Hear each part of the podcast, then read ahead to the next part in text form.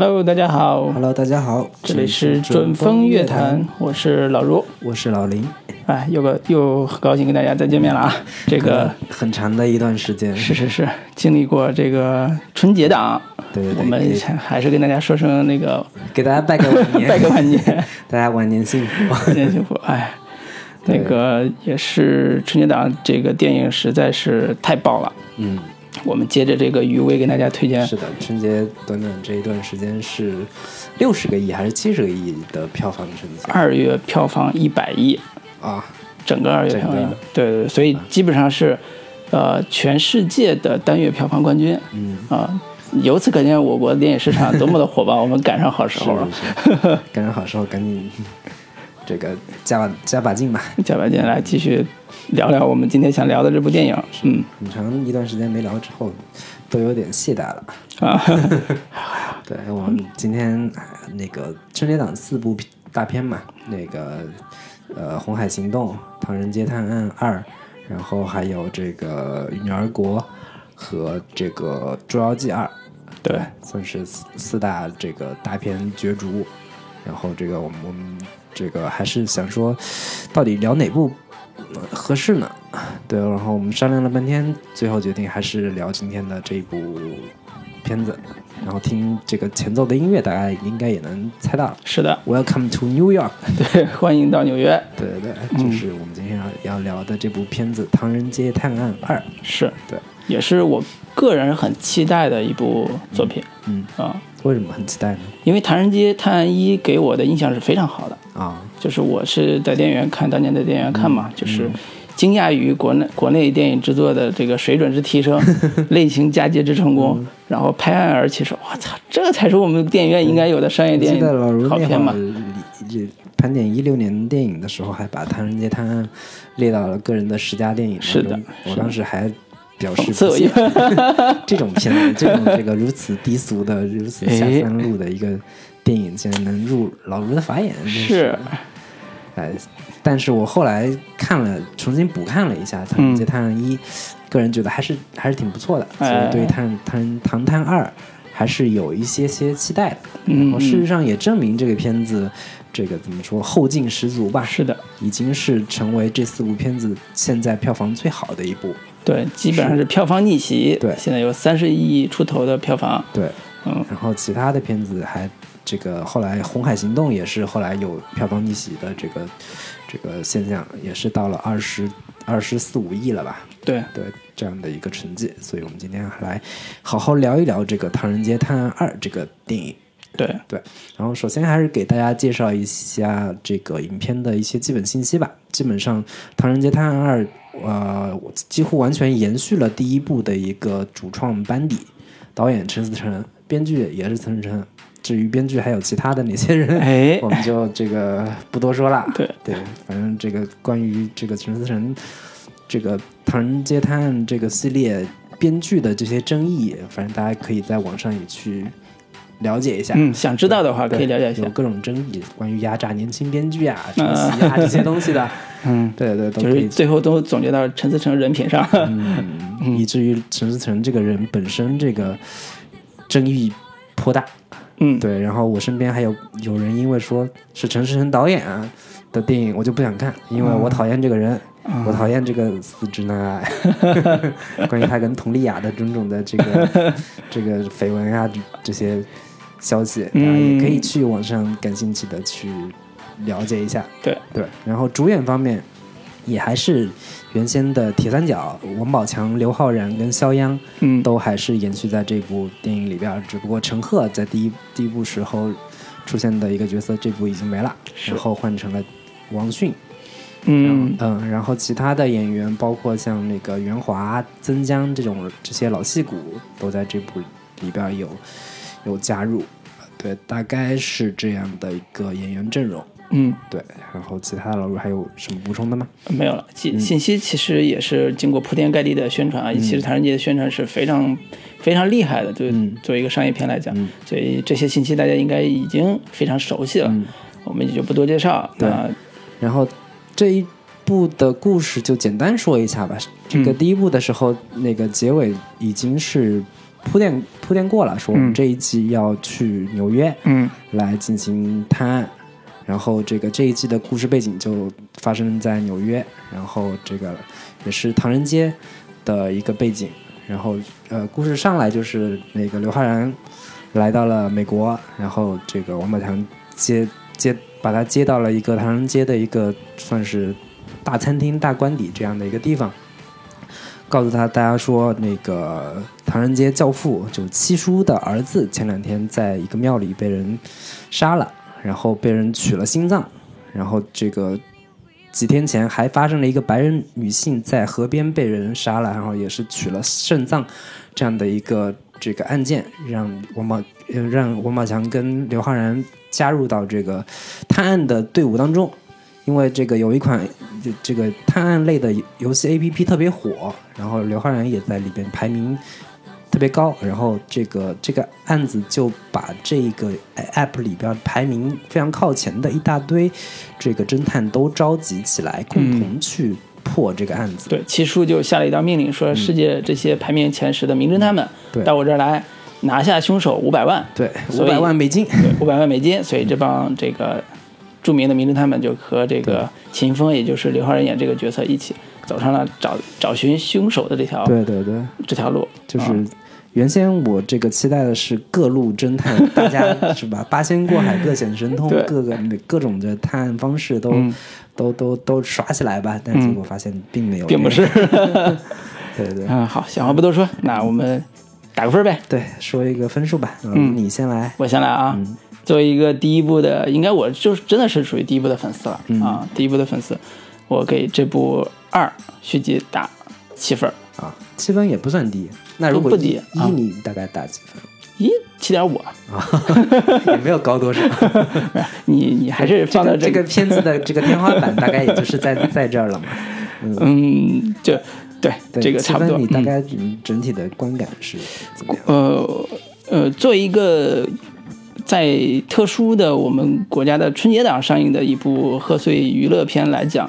七分也是代表了它的整个娱乐工业的这个产品属性是非常强的，而且是做完成度也还可以。嗯，但是作为一个一的粉丝来讲，我觉得是我是不满足的，因为我喜欢它的一的很大的原因是因为它推理的部分做得非常好。嗯，在它的所谓的你像王宝强有这种一看就是喜喜剧片，一看就是这种公路喜剧片的这种设定上，加入了那么强的推理元素，嗯，而且是呃在一一上几乎是。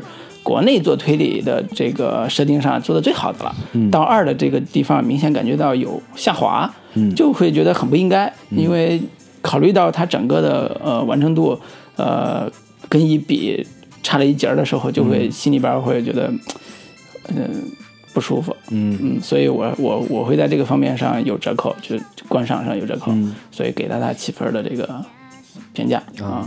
所以主要的原因还是因为在推理的这个层面上有所退步。对对，明白。那我给这个片子打七点二分吧。哎呀，好高呀！算是已经算是比较高的一个分数。嗯，就是我之所以给这个《唐探二》打七点二的分数，主要原因是我觉得这个片子在第二部的时候，依旧还是延续了第一部的一个做的非常好的一个故事节奏。嗯，就是。嗯，这个分数也是同行衬托出来的啊。你去看那个《捉妖记二》，或者是看《女儿国》这样的一个一个片子的时候，你就知道说，贺岁档的片子应该做成什么样，才是这个老少咸宜、阖家欢乐的一个这个。基本的素质，嗯，我觉得《唐人街探案二》很好的完成了这个贺岁档影片应该具有的素质，就是三分钟一个悬念，五分钟一个小高潮，嗯，这样整体整个观影过程看下来，我觉得非常的紧凑，观感也非常愉悦。我觉得主要的这个加分项是这儿，对，就是还是它满足了大家娱乐的需求嘛，对，在喜剧部分。做的依然还是不错的，喜剧部分做的也不错。然后这个悬悬疑推理这个部分，尽管我我同意老卢说的，这个就是相比第一部的时候是有所的欠缺的，有所退步的。但是我觉得作为他在呃贺岁档上映、春节档上映的这样的一个影片的呃特特性吧，就是或者说影片要求他必须得牺牲掉一部分这样的一个推理内容，去服务于喜剧部分，或者说是呃倾斜到喜剧的这个方向去，我觉得是情有可原的。嗯，好的。可能更多抱着抱着呃原谅的，或者是体谅解、体恤，对对对，这样的一个态度吧。嗯，对我给他打七点二分。好，那看来我们其实对他的这个评价大差不差，但是站的点不一样。嗯，就是你站的还是他优势的部分。嗯，我更多的看到他缺点的部分。对，啊，那我们要不分头讲讲？嗯，这个你自己最喜欢他的这个这个各个各个优点、各个好的部分到底有哪些？我们也等会儿我来反驳你一下。我看《唐人街探案一》的时候，我说实话，我第一遍的时候，我因为我没有去电影院看嘛，我是在它下线之后在网上看的。然后我在看前面的部分的时候，我有点看不太下去，就是他前面铺垫了差不多快半个小时，才正式进入到案件的这个部分。前面一大部分都是讲刘昊然他到了这个泰国之后，那个王宝强怎么接待他呀，然后怎么去帮他找找小动物呀，然后展现人物状态的这个前面的铺垫有点太长了，我有点没没入戏，结果就关了，就隔了很长一段时间，最近才把这个整个啊，你是之前都看过一次没看下去对？没看下去，啊？对，所以我我我在看一的时候观感不是特别好，嗯然后这一部我觉得他开就是吸取了前面的这个这个教训吧，嗯我觉得是上来立马直奔主题，上来就是进入到一个案件的主事件当中去了，嗯我觉得这个节奏上。是有大幅度的提升的，嗯。这个是肯定首先要要要说的，因为因为刚才整个的优说的这个优点，也是因为它整体的节奏控制的非常好，嗯。然后这个几乎没有什么太多的呃尿点，啊或者说这个让人昏昏欲睡的这些这些成分，我觉得这个是很好的一个部分。另一个部分就是他把这个故事放在了纽约，嗯。相比起这个泰国这种相对有点第三世界的这个呃发生发生故事的发生地嘛，到了美国之后，无论嗯无论是它的场面，无论是它的这种呃动作戏，都有大幅度的升级。嗯，应该应应可能也是因为资金上有也更充裕了更充裕了嘛。对，会有大更大量的奇观的场景出现，比如说那个时代广场骑马车呀，然后还有更多的这种枪战跟追击的这种这种大场面，我觉得会是更嗯，就整体观感上会有一个更更升级的一个感受。嗯，感觉是这帮人出了这个小镇，开始进入到大都会闯荡那种这种气氛了。嗯，对，更洋气一些整个洋气，嗯。整个的一个都市感、现代感的一个气息会更强烈一些。我觉得这个也是一个升级的一个部分。对，尤其还用到这些像泰维斯特的这种 经典的这个 Welcome to New York 这种电音的这种音乐，对也是给整个电影增加了很多潮的这个气息对。对嗯对，然后我觉得还有一点就是《唐人街探案二》很好的保持了《唐人街探案一》的一些呃，它经过提炼之后的经典元素，或者说嗯它、它这个片子的一个标签性的东西，标签性的场景，比如说呃。他们的那个风风衣，嗯穿上那个风衣之后的出场亮相的这这种仪式非常仪式感的嗯标签感的东西，它在很好的延续了第一部的东西，嗯包括整体的故事节奏。我到哪个部分两个人开始吵架，哪个部分两这个动作戏开始出现，然后哪个部分悬悬疑点开始铺，然后到某哪个部分揭开这些悬悬疑点，刘昊然进行这个这种柯南式的这个大揭秘，这些节奏非常工整的呃延续了第一部的内容。我觉嗯得这个也是一个很大的亮点，因为它可以让呃第一部的观众很好的这个就很好的继承第一部观众喜欢的那些东西。嗯嗯对我觉得这个拍完这一部来说，《唐人街探案》这个 IP 算是真正的立起来了，真正的开始就是可以一步一步往下拍了。就是这一部拍泰国，下一部拍纽约，再拍东京，再拍其他的，观众的期待感是可以延续的。对，尤其是第二部还加了。所谓世界名侦探这个设定，对对对，就是侦探宇宙嘛。对，侦探宇宙就是里边出现的各各各个角色。对，日本的呀，什么印度的呀，这各种名侦探出来。小小小女孩英国的等等的这些东西，都会在一步一步往下。对，以至于第二部结束的时候，就是一个日本的侦探远远发了一个信息，说我这儿有一个案子破不了，你赶紧过来帮我破吧。对，又接上了，就第三部就那情节就有了，就感觉第二部是完成了以后到底拍几部的一个大的一个框架。对，就有点那个。所谓的呃，唐探宇宙的宇宙。的感觉了啊，对，也包括像是说第一部里边有那个往事只能回味，嗯，然后这一部里边有那个粉红色的回忆，就是这些经典老歌，嗯，不得不说这个陈思诚在找观众这种怀旧笑点、怀重怀旧趣味点这个层面上，还是找的相当精准的。嗯，我很期待他下一步会找一个什么样的。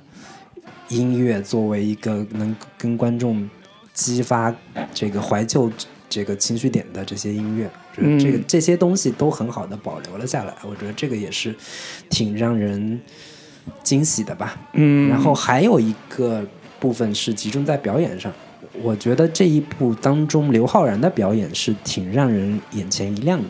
嗯，就是这个我在第一部的时候，到对刘刘昊然可能。还没有那么深刻的印象，但是在这一部，我觉得刘昊然的表演是比第一部要做的更层次更丰富，然后整个人物会更丰满的这样的一个状态。就是他，我觉得能能能明显看出来他的一个成长。他在处理很多这种呃细微的情绪的时候，很多表情。各个方面做的还是非常的到位的，嗯，对，是是，我觉得尤其是对于女性观众来说，刘昊然这个角色会越来越吸粉，嗯，对你，他在这一部里面有很多，比如说那个换装换女装的这样这样的一个表演，以及是呃假装女生装可爱的这样的一些一些表现，嗯，都让人觉得这个角色很又可爱又高智商，然后又长得又帅又萌，嗯，我觉得这个其实是挺吸粉的。是我印象里边第一部刘昊然跟王宝强他俩人的分工其实是非常清晰的，就是呃王宝强是惹祸的人，嗯，就闯祸精，对，而且也是属于那种我对外型的，就是如果有外边人打架，他就第一个冲上去。刘昊然是内内内内向型的，就是他是属于思考型的，他不不出动。他就是属于，哎呀，我想这个事情到底怎么回事，一一层一层解，解开之后，然后王宝强带着他出去开始行动。对，所以在第一部里边，王宝强还是偏主动性、偏进攻性的这种角色，反而刘昊然是他是属于脑子型的，就是他不承担很多的动作元素。但是第二部里边明显感觉到刘昊然已经开始做一个强主动型的。嗯，呃，王宝强依然是个惹祸精，但是王宝强惹祸精惹的是乱七八糟的祸，他不解决那个现实问题。对，王刘昊然是带着明确的任务，就是我要完成这个破案，以及。他开始在破案的过程中，逐个的去解决实际的问题，比如说。在前台的时候，有一个叫范甜甜的人演了一个职场介绍的这个中介，对一个上海口音的职场中介。嗯，然后呢，王宝强上来就是说那个呃那个你你问问这个人到底怎么来不来？对是宋一到底是那个怎么回事？第一第一部的时候，感觉王宝强是一个更社会的一个这种混混啊，这种更经历过各种的这个三教九流打交道的这样的一个人。但是这一部好像更多的。这个能展现说刘昊然这个人其实也不是说完全只就没社会经验，对，像像是个宅男这样的一个人，其实他更多他他有有成长的这个部分，就是他在面对各种人各种事情的时候，他也会这个变得更加的圆滑，更加的就是他跟范甜甜卖了个萌，对，然后这个范甜甜就帮他帮帮他忙帮上了，以及包括跟那个之之后这个王宝强所谓的那个师傅，他这个。也会挺察言观色，然后这个顺顺势就自己装成一个小女生那样的一个感觉，对这些方面都能体现说这个角色其实是有更多的升级跟成长的部分吧。对，就是也看出来它可塑性还是挺还挺强的，对对，不像第一部是纯粹以所谓的小结巴，然后脑子比较那那那个内发达，但是很内向的这种设定来的。第二部明显要成长了很多。对对对，嗯，对整体的这个我觉得优点。大概就是这些吧。嗯，你有什么要补充的吗？呃，要补充的话，其实也是从呃整个的电影制作这个层面上来的，因为我在之前也看到一些资料，说这部电影其实是国内第一部和美国工会呃主导的美国工会电影，也就是所谓的呃，其实就不叫合拍片了，其实是纯中国投资，但是以美国工会为为底来组。组班底的一个一个一个呃拍摄方案，一呃为什么这么说呢？以前其实中国去美国拍片，大部分都是用的是非工会人员，因为工会要求非常多，对，签合同啊，包括群众演员，甚至不能偷拍时间，对，不能偷拍，你还得你还得用各种方案去去去拍摄，呃，也所以也是很多时候中中美合拍片大部分都是属于美国时间可能只占百分之三十，百分之四十占不了这么高的份额。说甚至说是十几年以来，这个第一部片子可以在时代广场上。骑着马车 去这样子，骑马车是是真的，但是之前不是中国合伙人也有这个时代广场的嘛？但是说实话，这是真的是第一部，呃，在美国工会范围内的中国电影。嗯，也就是说，美国工会的整个体系是非常完整的一套影视工业体系。嗯，呃，以前我们拍片子不遵守这套工业体系，完全以游击战的方式拍。是，现在。呃，由此可见，现在中国的电影已经进入到美国的工业体系内操作的时候，也从他那儿学到了非常多的经验，嗯，以至于这部电影最后呈现出来的样子是比之前要所谓的合拍片也好，要更洒脱一些，嗯，就是可掌控的东西更元素更多一些，包括刚才讲的时代广场，嗯，甚至说你可以看到他们在追逐的时候是封路的，对，就是封了一大批的这个。马路就公路停了很多车在那追逐也拍追逐戏，这个之前是很其实很难想象能完成这么完成度这么好的。但我我也是很怀疑说这样的一个合作方式对于中国电影工业来说究竟有多大的提升作用，或者说能借鉴到多少东西？嗯，我觉得这个我我我也是打一个问号的。嗯，对，这个有有几种的呃。呃，考虑的方式，一种是说，我们学会了别人如如何跟美国的正儿八经的电影工业打交道，嗯，就是你学会了怎么跟在美国好莱坞市场里边最重要的一套工业制片体系打交道，嗯，以及以以及未来的中国电影将走向工业化的过程中吸取哪些经验，完成哪些所谓的进步，嗯，这是一个很现实的一个向别人学习的十一场比一知己是这个过程。第二个其实还是考虑到。这部电影一定不是只在纽约拍，不只在泰国拍，对，它可能在全世界各地拍。下一步在东京，对，在东京，在可能在维也纳，可能在欧洲的其他地方，或者在土耳其，对吧？任何地方都有可能。那么这种呃制片管理的这种经验，其实都是在这个过程中一步一步一步优化的。嗯嗯，如果说好，我们跟纽约这种合作，对这种美国工业体系打过很深的交道，那我们这套经验也许。对着呃土耳其或者维也纳的时候，那你这套工业体系是实际上是最高的标准，嗯，对他们来讲也是最高的标准，所以大家执行起来会更轻松一点。嗯，从这个角度来讲，我们实际上从业内呃角度来看，呃这个进步是非常大的，嗯，就是。为什么我们国家之前一直做电影的时候，老是觉得像手工作坊，全靠导演，全靠导演一个人来定，什么都让导演一个人来来决定，最后出来的作品就像冯，就像那个陈凯歌导演的某些作品一样啊，就是你会觉得这个导演明明还不错，为什么拍摄电影有时候出现各种各样的问题？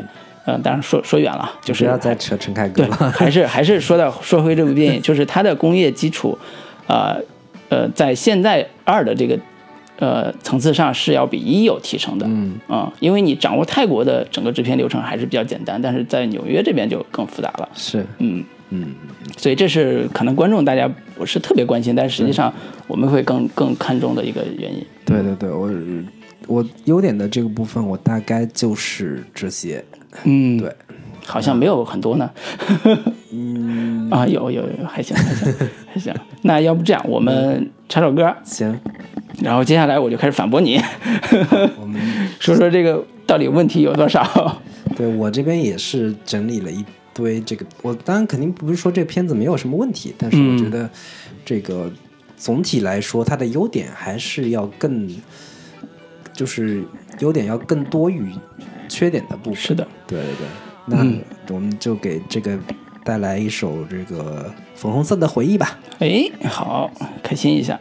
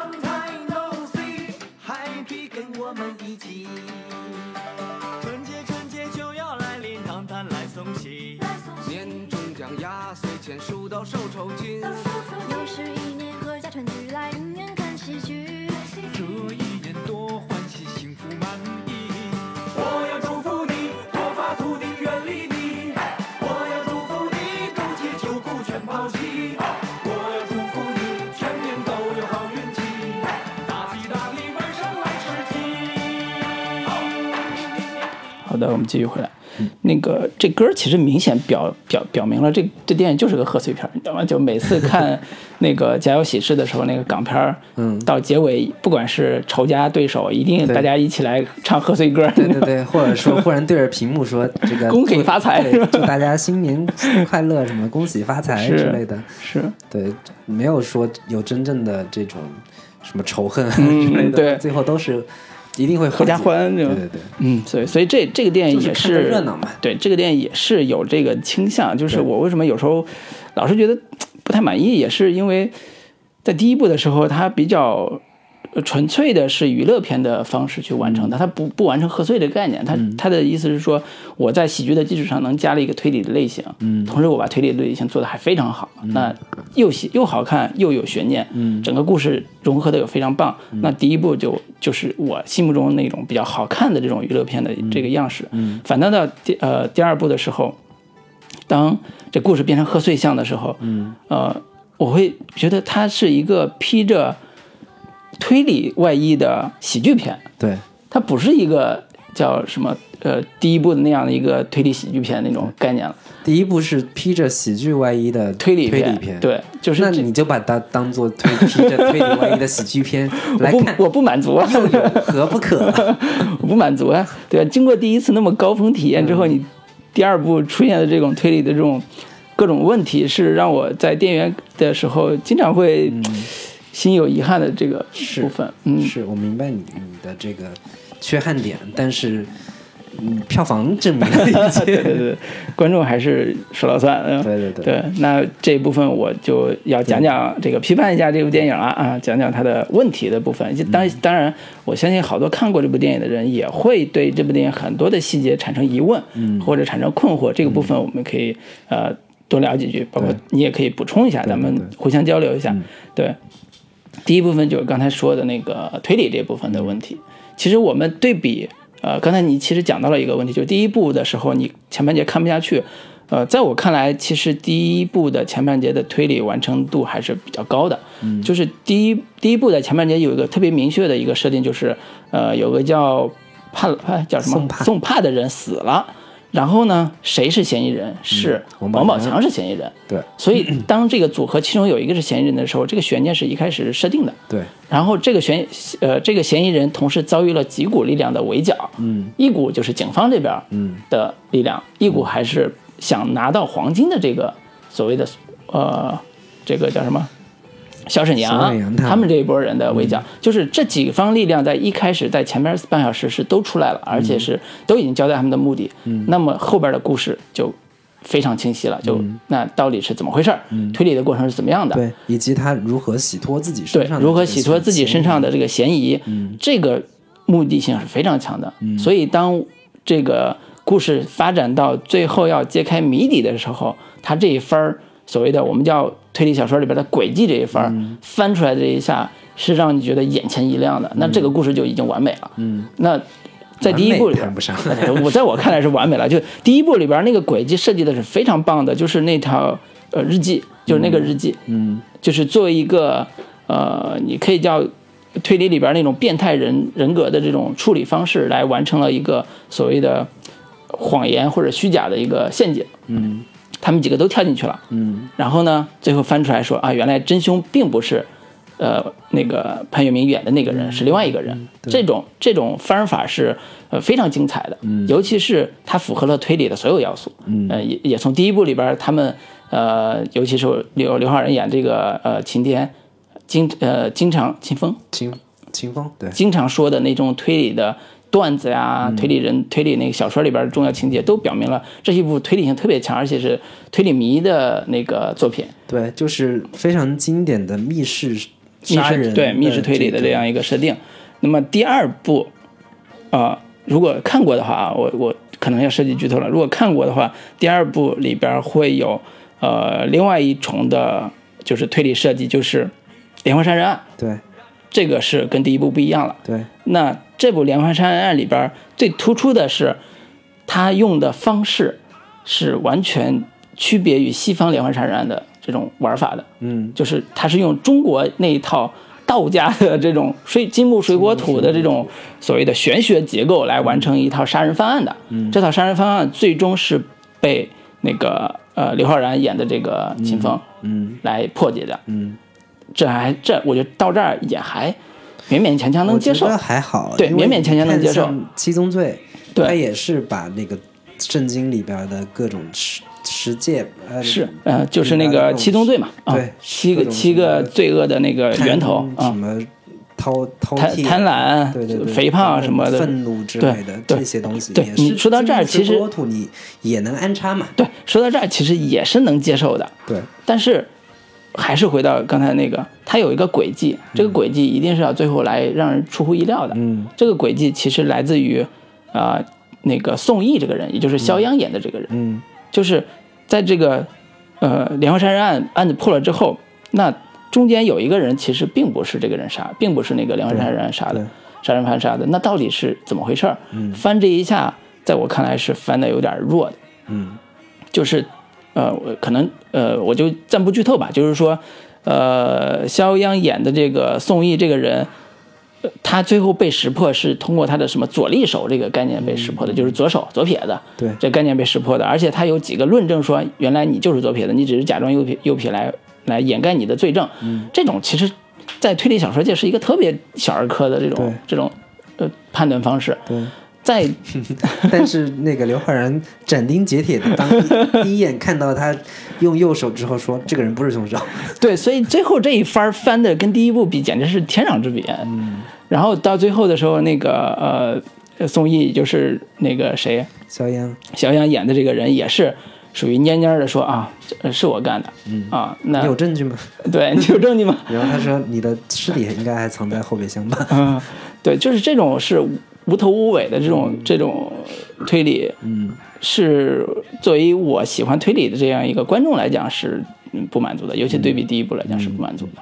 我觉得这是整个故事结构上呃有比较大的问题的一个部，分。这个我可能可以稍微这个进行反驳一下的，嗯就是、归根结底，它还是一部贺岁片。哎，对对对，它贺岁档上映的片子，它就没有办法去进行太满足侦探迷、满足嗯这种这个悬疑推理这这一部分观众的一个呃需求。哎它要满足绝大多数观众的这样的一个需求，它不，它没法去做一个太过于烧脑的，嗯太嗯过于这个进行各种这个逻辑特别严谨，然后你稍微一不留神就可能会会会会忽略的这样的一些这这些设计，我觉得他肯定还是要满足绝大多数观众，呃，不用太费脑子，但是嗯看起来又不明觉厉，啊大概就就就满足这样的一个需求就够了，嗯然后。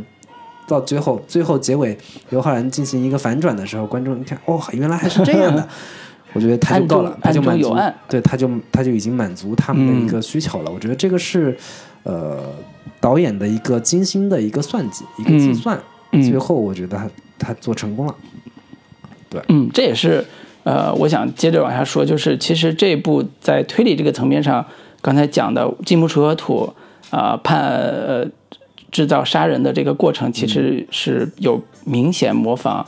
呃，两千零二年吧，那个陈国富拍的一部电影叫《双双瞳》，那个片子是个标准的恐怖片，对，都不算悬疑片。双瞳我觉得是一部嗯。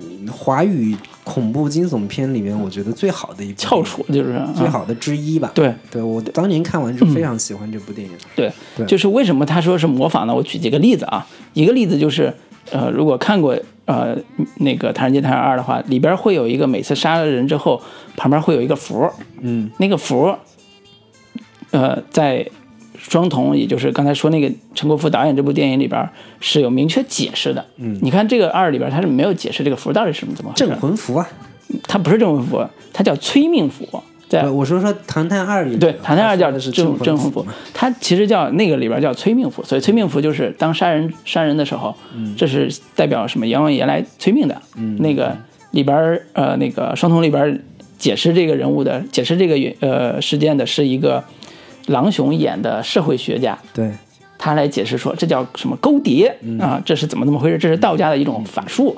然后呢，为什么要金木水火土来杀人？是因为他要修炼成仙，对，所以这一部里面也是要修炼成仙，对，但是这一部里面的修炼成仙，我们明显明显你会让人觉得这也太扯了吧？对怎么可能？你对比而言，第那个双瞳里边人家修炼成仙，的确是有一个呃所谓的双瞳这样一个人人设吧，嗯。这样一个人，他要完成自己的所谓升仙计划，然后在在在那个呃高楼大厦里边造了一造了一个道观，对，然后这种设计是非常中国化、本土化的这种设计。部分嘛，第一部分就是五行杀人这个东西是嗯。来自于双瞳的，嗯。第二个就是办公楼或嗯。者是这个的双瞳里面是办公楼里面嗯。有一个道场，对。所道道坛吧、祭坛之类的这样的嗯。一个、一个设计。然后这一部里边是在一个医院里边，对，是在医院里边设计的一个一个嗯。一个道坛来来进行自己的修炼仪式。对。对，这两个是非常实锤的，明显的借鉴看的这出来他，借鉴，或者说也不能说抄袭吧，嗯，嗯，都跟双瞳非常类似的这样的一个设计。是对，是，甚至那个那个王迅演的那个角色名字就叫陆国富，我觉得这已经昭然若揭了吧？对，太太太明显了，嗯。就是这种设计，你放到一个中国人身上，就是说有个中国人想修炼成仙，嗯。哎，我觉得稍稍还可以理解。比如说唐人街有个华人，嗯，这个分搞封建迷信，嗯。然后修炼成仙可以理解。你放到一个唐人街二三二里边，放到一个医生，嗯。还是一个外国人、白人身上，虽然他娶了一个中国妻子，但是这个这套逻辑，我觉得本本来本源上他是我很难接受的。对所以观众来讲，我看也是觉得很就别扭。你没有铺垫说他老婆是不是原先生前有做过类似的这样的一些事情，嗯，对他 他老婆是一个道教爱好者，嗯研究过很多这这方面的东西，对呃，稍微前面铺垫一下，我觉得勉强还能说得通。但是你前面又没有说有有这样的一些铺垫，你仅仅只是因为有一个中国老婆，嗯对那那就有点太难太牵强了对，因为。呃，西方人对于自己的宗教，其实他是就跟我们一样，你信信仰佛，你为什么信仰？从小接受的文化是那样子的，对你从小背的古诗里边都有那种那种那种佛教的精神，但是西方人宗教它是基督教或者是某一种邪教的那种、那种宗教，比如说七宗罪类似这种的，它有它的宗教的这种因素在里边，甚至像那个之前有过那个达芬奇密码类似这种的宗教、宗教杀人的这种案例，但是。这种纯本土化、中国化的这种元素用起来，如果用到西方人身上，你必须得找一个理由。对不找理由，的确是很难说服得通对。，比如说。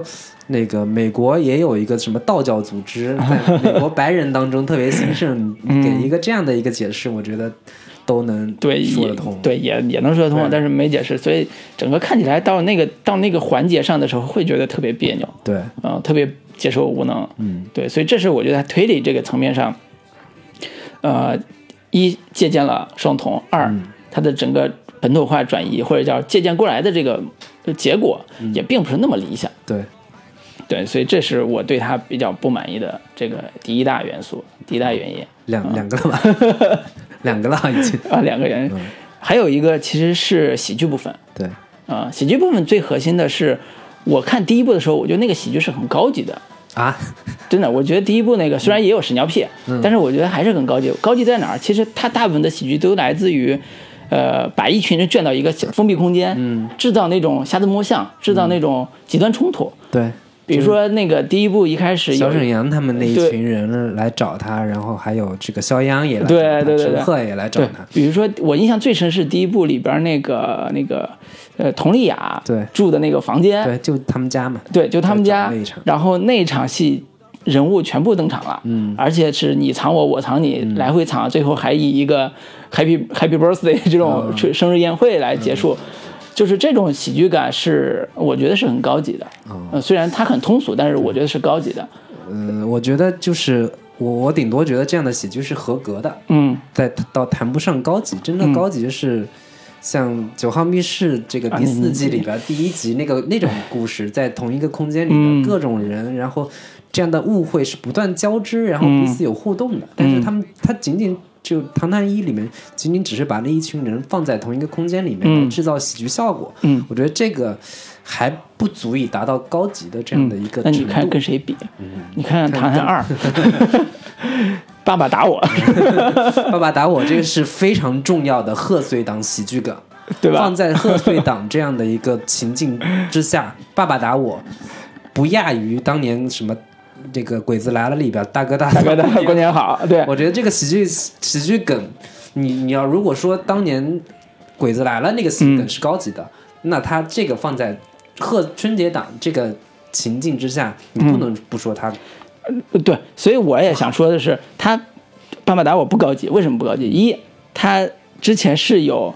大哥大嫂过年好这个段子在嗯在基础上了。第二个，巴格达我跟叫爸爸有什么区别？跟相声里边跟相声里边说上来就说叫爸爸，这种有什么区别？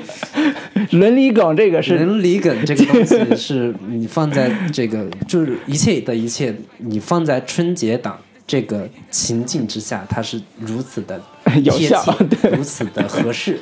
如此的符合当下中国观众大国崛起以后，美国人、各国人都得叫我们爸爸这样的一个心态，是如此的契合。是，所以你看第二部里边有明显的那个中国人闯遍世界，同时又不是像当年北京人在纽约那种的我们穷穷困的窘境的起来了呀！我们中国人民站起来了，在你我们对，所以第二部里边也明显是，呃，让外国人，呃，称我们爸爸。对然后同时也是用我们的中式英语横遍纽约，对啊什么 give your car CC 啊，什么之类的，全部骂街，全部用这种英语。Dog leg。对，我觉得叫爸爸这个心态其实是一个集体的一个怎么说呢？你看像《战狼二》里边是集体的大国崛起黑人小孩也得管我们冷风同志叫爸爸，叫干爹，这这种东西，包括像春晚里边各种什么黑人。小黑人这个想方设法要来嗯中国留学等等嗯这样的一些设计，这这这这是一个集体的，怎么说呢？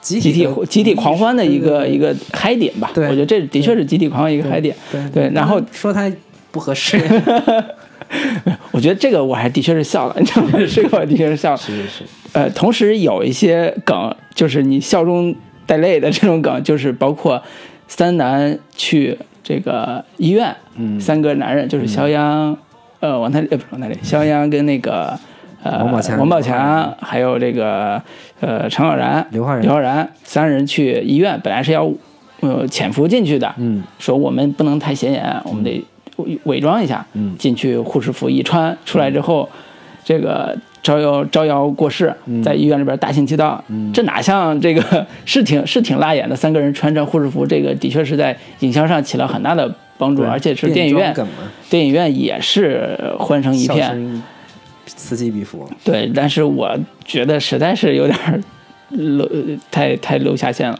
对这个点，其实我我也是有这样的一个观感，就是它前面有大量的喜剧点，就这个片子，我觉得喜剧部分是要这个远远超过推理这个部分的。我觉得嗯这个、这个没问题。其实嗯如果你把推理的部分跟喜剧这个喜剧那个部分，大家都是两条平行线，互互不干扰、互不干涉的话，我觉得是。是可以这么做的，嗯因为毕竟它是一个贺岁档的电影嘛。但是，也就是你刚才说的那个呃，医院里面换装这这一个桥段的时候，我是觉得有点出戏的，嗯。就是因为这两个部分其实是有一点重叠，就是他们去到医院其实是为了探查某一个线索的，这个是在主线部分的，但是嗯。在主线部分的这个过程当中，你忽然加进来这样的一个喜剧喜剧点，其实是干扰到了主线的一个推进的。对，因为你们本身是为了不让人发现，嗯。不让人这个引起注意，然后去换了一套一一身护士服，这个走在医院的这个走廊上，嗯。但是结果所产生的效果是所有人都在关注你们，对。然后看那个这个护士那个热水瓶那个暖水瓶都对整个都到了是吧？到了，然后嗯有个、那个老头儿就直接从轮椅上站起来了，这样的一些桥段明显是那个就是为了喜剧而对为了喜剧而喜剧，嗯。就是这个呃，为了恶搞而恶搞，嗯。为了把这个我要把这个变装穿女装这个梗嗯。加进去而加进去的这样的一个、一个一个点。对它其实打破了之前一直营造的关于推理也好、关于悬念也好，或者关于破案这条主要的情节线。对他已经把他这个情境打破了。对，我觉得这其实是一个败笔。对，这是一个很大的问题。对你其他的原先说你在那个哈雷哈雷摩托店里边，嗯你王宝强跟那个武大三 跟那个哈雷肌肉男嗯怎么样跳那个粉红色粉红的回回忆啊，你用嘴巴叼那个玫瑰花，这些嗯我觉得都、都是在喜剧范围内，它跟主、主线的这个推理。关系不是那么密切，我觉得嗯都、都是可以理解的。但是这一块儿，我觉得是不是是是有点破坏整个故事的一个一个连贯性的。是的，是的，它基本它会强烈的打破你已经进入的那个幻觉之中，就是进入到整个大家在破案，大家在很紧张的去找这个线索，以及呃偶尔出现的这种呃喜剧的这种这种部分。嗯，这这个是一个呃，反正我看的时候挺遗憾的部分，因为为了贺岁档妥协这一下，妥协的实在是有点没底了。对，嗯。对，除了这个点之外，我觉得后面还有一个点，就是嗯。也是挺让人出戏的，就是当王宝强、刘昊然、肖这个这两人被关到警察这个嗯。纽约警察监狱里边去了的时候，他们有一个越狱的过程，嗯。然后那个小女孩 Kiko 嘛，嗯然后他一通嘴炮说了之后，所有的其他就也之前那个有一堆这个侦探也被抓进来了嘛，嗯，这这堆侦探就忽然这个良心发现也好，嗯互相大展技能。对彼此团结起来，开始大展技能。一有人去这个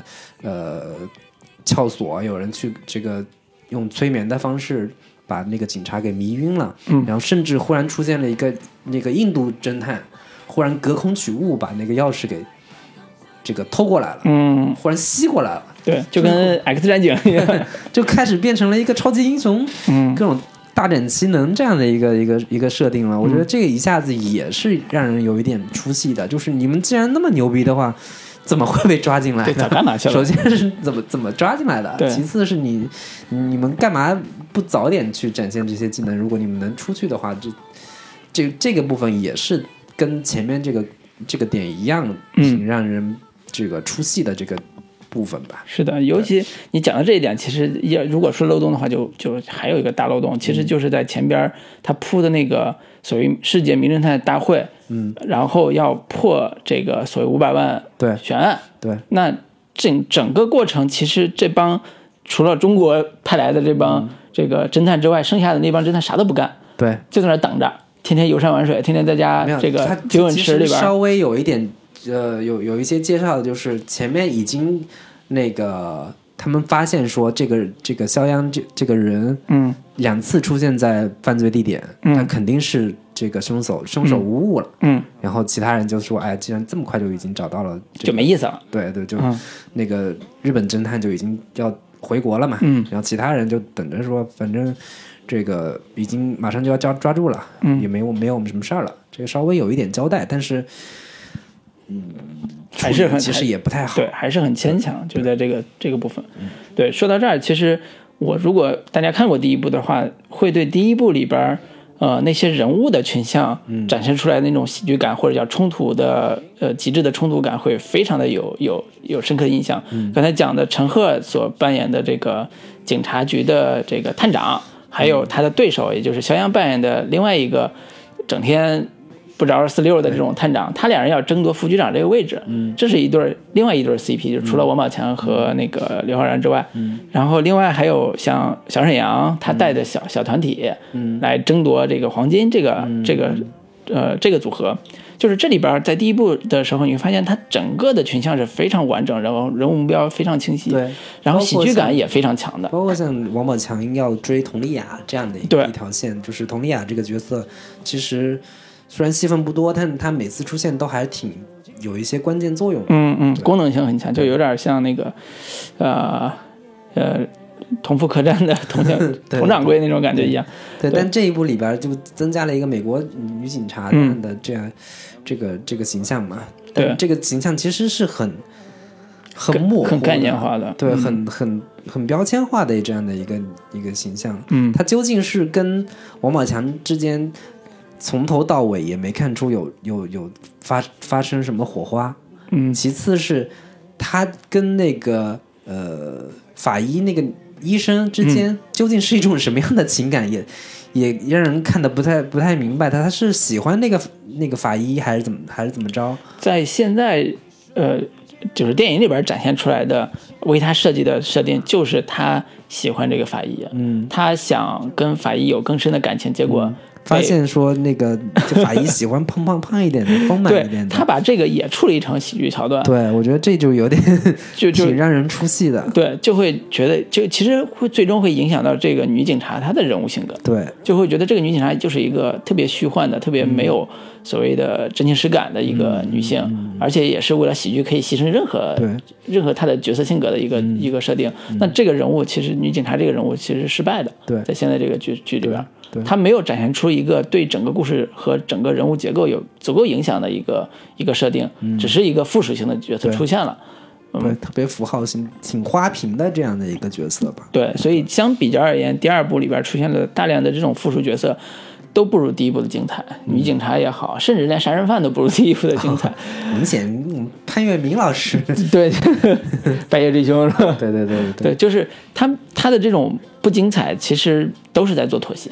呃，我我在我看来啊，就是在都在做做妥协，就是可以这么认为吧，就是人物不精彩的另一个另外一个方面就是，第一部的时候，你好歹还有讲说刘昊然的内心，他有一个这个之前考警校没有考上的原因是什么，嗯。以及他爸爸还在牢里，嗯。他的他有一个心结，他要设计一个完美、这个完美犯罪这样的一个点，嗯。在这一部里面完全不去设计了。嗯。另外，王宝强第一部的时候，这个还有说他在国内，就是说人如果在国内待得下去，谁愿意跑到国外来？嗯有人物处境在上面。然后嗯。他那个交代他说，在当年结婚当天发现老婆跟别的男人，这个当时这个影射性太强了？弹幕飘飘了，陈思诚果然神人。对，就有这样的一些一些点，就是每个人他原先的一些困境也好，嗯然后人物他为什么会变成现在这样对的原因，这些东西在。第二部里面是完全不去涉及了。对，刘昊然他那个爸爸关在监狱里到底怎么着了？嗯，没有交代。是然后他警校还考不考了？不说了。然后以及那个王宝强原先在泰国，怎么忽然跑到纽约来了？嗯这个原因他也不去不再做过多的这些探讨跟深究了。也就是说，他基本上我这个人物标签已经立起来了，我就不嗯再对他进行太多的、更多的推进跟细化了。对，对我觉得这也是第二部贺岁贺岁片的这个要求所带来的一个你所说的妥协。嗯，甚至说，你看，我们都从来都不提另外一个人的名字，叫王迅，啊，是可以想见他有多没存在感，你知道吗？作为里边一个对，作为里边一个还挺关键一个角色，对对。但是都没有任何存在感，对。所以由此可见，这个人物设计的是极其有问题的，甚至我都觉得曾江演的这个所谓的七叔这个人物，作为一个大佬，和第一部里边金世杰演那个大佬，两人的戏的这个这种呃表现程度吧，就不是说他戏以哪个演技好，而是说他在里边角色的这种丰富度来讲，都是一场戏。但是金世杰那个戏的角色，嗯。明显要更有层次、更成熟，就更更好看一些。就是我看的时候，我还我还非常喜欢那段戏，但是曾江这个人物就是干巴巴说几句话走了，就没有任何他发挥的空间，就挺可惜的。对，嗯，对，所以这个是整个呃次要角色的这种苍白，也让整个第二部戏看的时候体验会大打折扣。嗯嗯，呃，也挺遗憾的。嗯嗯嗯嗯，好，好，这个两大核心的三大了 三大核心的这个缺点部分，我我的观点是说清楚了，说完了。嗯对那个林老师，你还有什么要补充的吗？呃，其实是还是嗯，我我基本的这个关于它缺点的部分，大部分我还是认同的，但是嗯很多一些原因，我还是归结为它作为一部贺岁档的影片，有导演的算计跟他的一些设计在里面。就是为了市场来迎合的部分啊对对。对，我觉得这个东西那怎么能迎合呢？我觉得这东西你你你也很难说这个，呃，谁对谁错。嗯。你从一个推理片的一个爱好者来说，我觉得这个东西肯定是大打折扣的。嗯。推理这个这个这个层面，包括里面也有很多，你要真的细究的话，它有很多完全说不通的一些纯以呃喜剧梗来给它抹过去、它顺过去的这些部分，比如说高潮戏的时候，忽然那个他的那个袁华那个师傅从天而降。哎，来了，嗯，以及说那帮摩托党也天降救兵。天降救兵，他们究竟是说哪得来的消息？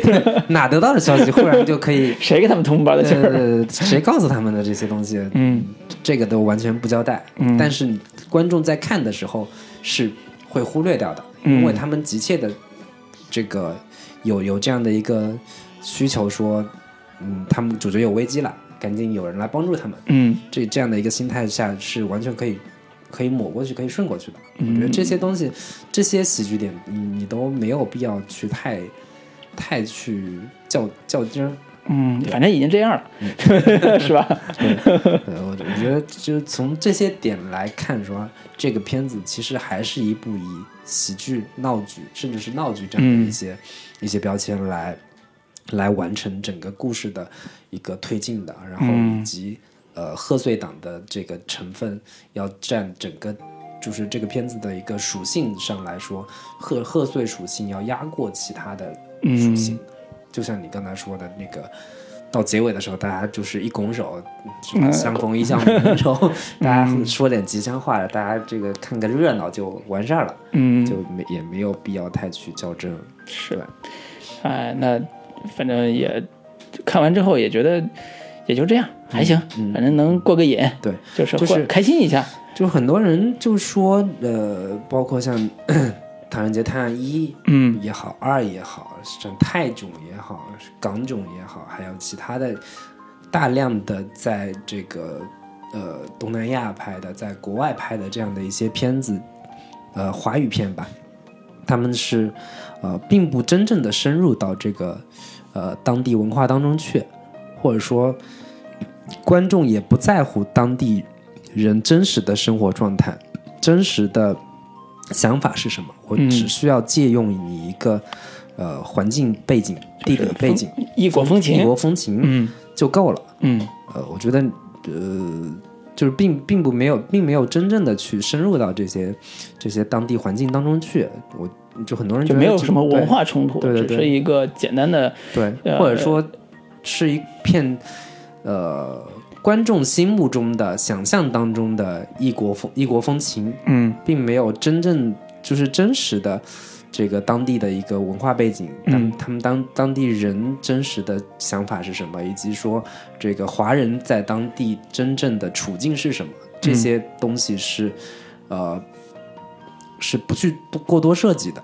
就很多人这个、这个其实是个缺陷，是个不好的。我不知道老吴你对这个点有什么样的看嗯法？呃，如果要这么说的话，呃，还是举例子，我觉得那个《唐人街一》其实是做的还不错的。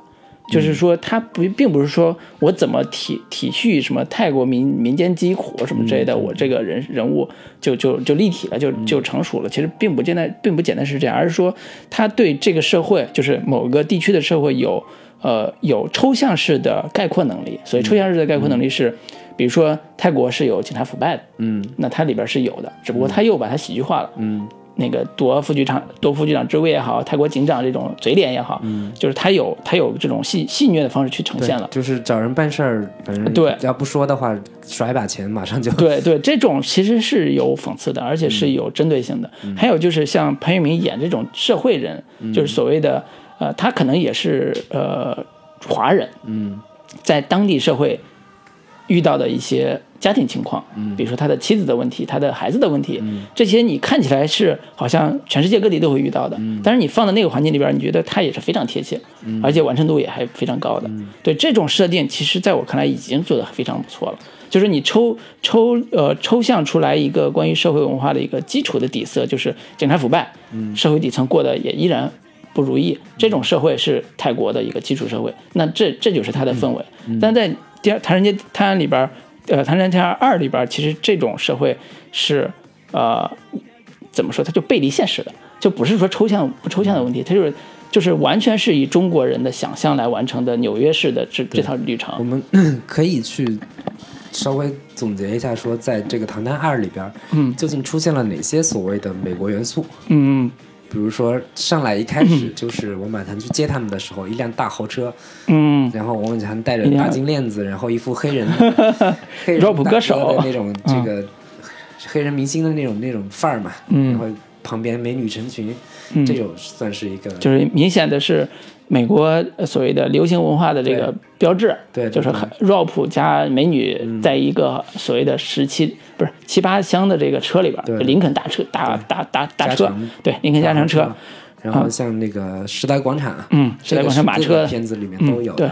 然后他们去救那个谁的时候，救宋轶的时候，嗯他们假扮的蜘蛛侠，嗯。假扮的唐老鸭，嗯。就是王宝强跟那个呃刘昊然之间，然后他们在打架的时候，那个呃忽然被踢了一下，开始跳嗯。那个迈克尔杰克逊的那个、啊，那个舞蹈啊，那个也算，嗯然后墙上那个挂着川普的那个，对，模仿对川普警察那个那个那个警察，对嗯，就是模仿川普那个警察，以及像是那个哈雷摩托车，嗯，哈雷摩托车党那那么一群人，对，大概是这些吧，我没有完、嗯完全去细数下来，就是基本上都是特别特别标签化的，嗯能嗯中国观众能够理解和明白的一些美国符号，嗯都在这个片子里边。比如说，甚至还包括像他们对于美国警察的一些想象，说嗯，他们在越狱的时候，所有的美国警察都在嘻嘻哈哈，互相这个不知道就想互相在聊天儿，不知道傻乐什么，就对是美国人就是这种 成天就是乐乐乐呵就是他们大摇大摆从那个监狱监狱里边出来第一层之后，其实中间有好几道岗都是警察在那儿。呃，互相聊天，在那儿站着，他们就大摇大摆从他们面前走过去。对，啊，这种就 你只能觉得，好吧，也许是这样的，肯定不是这样的。也许吧，对对对对对，就假装看不见我，对这些东西嗯。都是这个，就它就有点反反是反常识逻辑的这种、这种设计，都是为了制造喜剧效果。对。它不是为了说呃试图营造一个呃让大家可理解的美国文化的部分，没有。啊、但是我觉得在第一部里边一第一里边是有的，呃，我嗯。个人是觉得其实一做的也没有多好，嗯。但是二做的更差。嗯，而且基本上是不往这个方向对走。，就是我我看这个《唐人街探案》，其实我会稍微关心一下说，真实的华人在各个国家唐人街的，他们会面临的困境也好，嗯他们会面临的问题也好，嗯其实我会稍微有一点期待，说在这样的一个片子里面，它能够稍微触及一下，稍微展现一下华人在当地是跟这个当地人是一个什么样的交流形态。对，尤其唐人街这种特殊的华人聚居场合，对对它包括了好几代的华人在那里面扎扎根生长，甚至说，呃，改改革开放以后也有一大批人去那儿开始重新开始对生活的这这种中国人，到底活得怎么样？到底过的是什么样的日子？嗯你甚至可以在喜剧的这个层面上稍微加入一点这样的一些元素和内容进去。嗯，我觉得这这个片子质感会整更强。整体的质，感会往上提升更多。嗯。我甚至是说，包括第二部里边宋轶就是肖央演的那个角色，嗯。他是黑在美国的一个黑户，嗯。然后他妹妹被绑架了，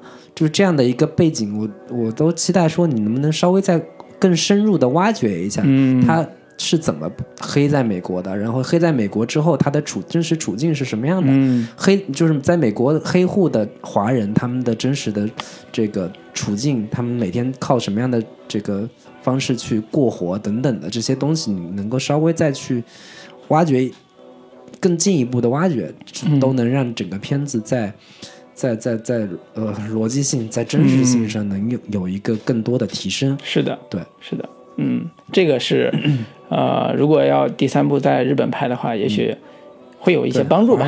啊，对日日本的华人这个部分还是可还挺值得想象力，对想象可想象的空间会更大一些。对对对嗯，比纽约的要更更更大一些。嗯，但但是就是很多，就其实这个东西吧，也没也没法太过于苛责苛求，嗯。就是好莱坞拍一大堆片子，其实也是美世界各地风光片，嗯。就是 就是到了这个什么巴黎，肯定得拍一下什么这个铁塔啊巴黎铁塔呀、卢浮宫呀、嗯这些东西，大家这个逛一逛、看一看，让让所有的国家的人都能都能认出来的一些符号标签性的东西嘛。其实好莱坞也是这么做。你要说好莱坞拍电影的到了各个国家能有多少就是更落地的、更接地气的去。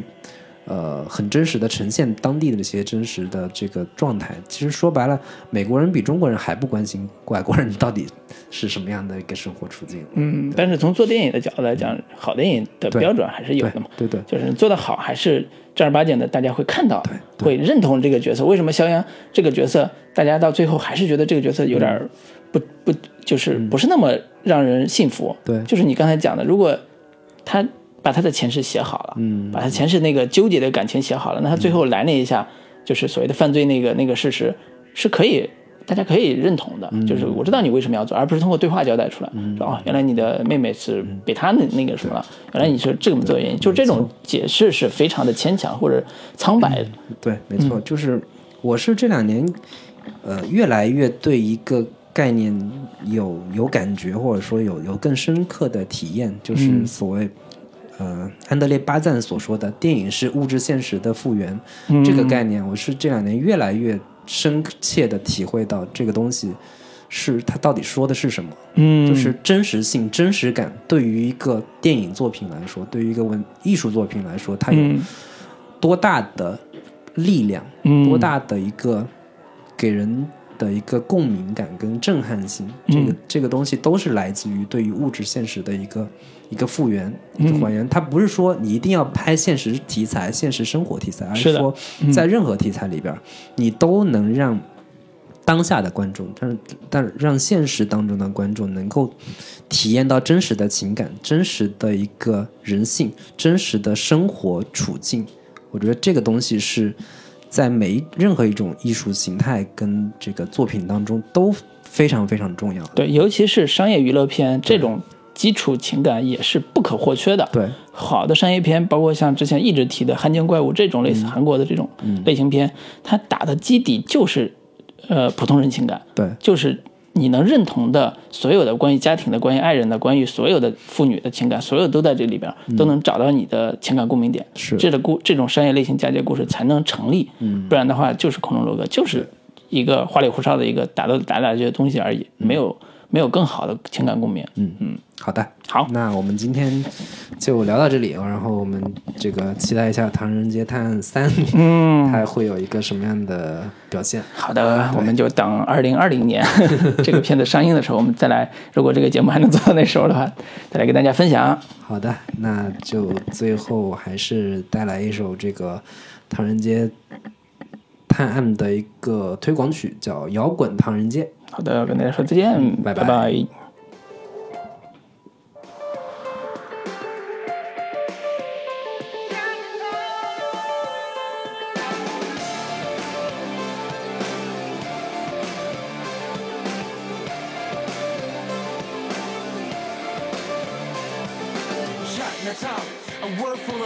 opportunity isn't fulfill your fantasies. City lights, water side, crawling over the night. Shit, like a bright fireflies and dragons with a bite. This is Chinatown, nothing here is black or white. Fireworks ignite, this is a city that excites. Welcome to my world, Chinatown. 个个是高手，又怎样？要世界掌握的方向。